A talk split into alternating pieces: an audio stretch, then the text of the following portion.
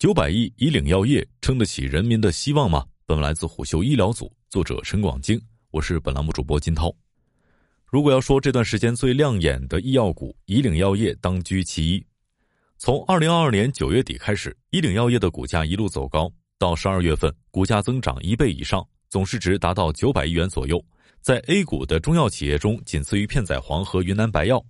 本周内，莲花清瘟的销售价格更是一度涨到原价的六倍。在以岭药业股价和主打产品销售价格快速飙升的背后，实际上是国人对疫情的焦虑以及对本土产品的信赖和期待。就在十二月七号，国务院应对新型冠状病毒肺炎疫情联防联控机制综合组发布了抗击新冠肺炎疫情的新十条，大幅提高精准防控水平，对核酸检测、阳性感染者管理等都有重大调整。特别是具备居家隔离条件的无症状感染者和轻型病例，一般采取居家隔离，也可自愿选择集中隔离收治。这无疑是针对病毒传播新特点做出的科学调整。很多人意识到自己是自身健康的第一责任人。根据澎湃新闻等媒体消息，中国疾病预防控制中心原副主任、国家新冠病毒肺炎联防联控机制专家组成员冯子健在清华大学组织的线上活动中透露。数学模型测算结果显示，第一波大规模冲击高峰时，人群中感染率将达到百分之六十左右，最终百分之八十到百分之九十的人将经历过感染。在这样的情况下，抢购感冒药、囤积感冒药的情况非常严重。除了莲花清瘟，还有退烧药布洛芬、对乙酰氨基酚以及川贝枇杷膏、蒲地蓝消炎片等药品。那么，这些被抢购的药能够撑起人民的希望吗？除此之外，还需要做什么呢？脱胎于两款历史名方，十五天完成生产工艺和质量标准研究，一个月内获国家药品监督部门批准上市。在此后近二十年的发展中，年销售额从六千万元增至四十亿元，这就是莲花清瘟。根据河北省国有资产监督管理委员会主办的期刊《河北企业》的一篇文章，莲花清瘟胶囊是二零零三年以来以岭药业董事长吴以岭在麻仁石甘汤和银翘散两个传染病经典名方基础上创新开发而来的。最初用在一些疑似 SARS 感染者身上，效果卓著。此后，在禽流感、甲流疫情爆发当中，都有莲花清瘟的身影。二零二零年，随着全国抗击新冠疫情启动，这款药也逐渐进入了高光时期。二零二零年四月，莲花清瘟获批新冠适应症，新型冠状病毒肺炎轻型、普通型。当年以岭药业莲花清瘟为主的抗感冒药销售额就达到四十二点五六亿元，二零二一年仍保持在四十亿元以上。前不久，国内药品流通领域排名前三的企业九州通在投资者互动平台透露，今年莲花清瘟单月销售额达到七亿多元，前十一个月的销售额同比增长了百分之二百以上。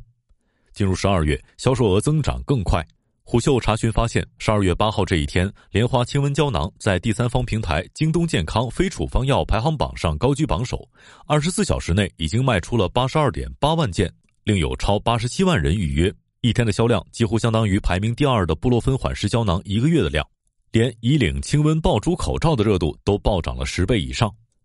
二零二零年疫情之初，包括以岭药业的莲花清瘟、双黄连、板蓝根等，虽然没有像莲花清瘟一样一飞冲天，但也确实都是备受期待的产品，都是大众想尽办法要抢购到手、囤积在家的救命稻草。但是有了这些，就足够我们应对抗击疫情的新阶段了吗？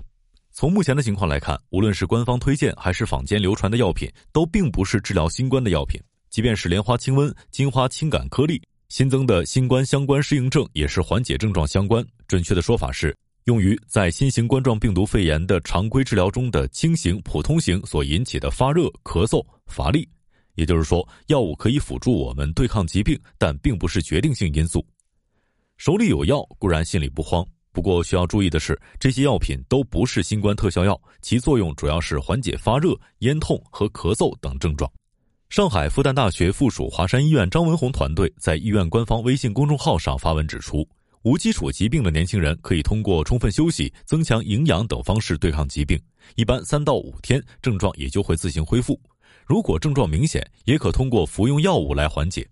而在购买药品方面，张文宏团队认为，可以根据个人既往感冒的经验适量购买，不必囤积。相比药品，张文宏团队推荐准备的物品名单当中，体温计、指甲式脉氧仪、电子血压计都有更高的推荐级别。钟南山院士在十二月九号上午八点举行的中国医学会呼吸病学年会二零二二视频会议中也指出，奥密克戎感染不可怕，百分之九十九可以在七到十天内完全恢复。这意味着，对于身体状况良好、没有基础疾病的年轻人来说，可以准备感冒药，但是不必跟风囤药，更不必过分担忧，并且滥用药、多种感冒药联合使用，还可能会造成危险。同样的，如果不能正确对待奥密克戎感染，一发烧就打幺二零要去医院，再多的医疗资源也不够。病毒学专家常荣山提醒虎嗅称，现阶段还是要警惕流感样疾病。流感样疾病的症状包括发热、颤抖、发冷、干咳、身体疼痛、恶心等，可能是由流感引起的，也可能是其他疾病引起，也可能是药物副作用，患者很难判断，仪器也很难发挥作用。这些症状与新冠感染之后的症状很像，即使不服用任何药物，也很快会自愈。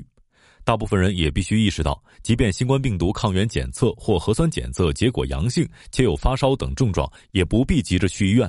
对于居家隔离的感染者，应该在什么样的情况下去医院？国务院联防联控机制新闻发布会上已经有了建议，主要是五种情况，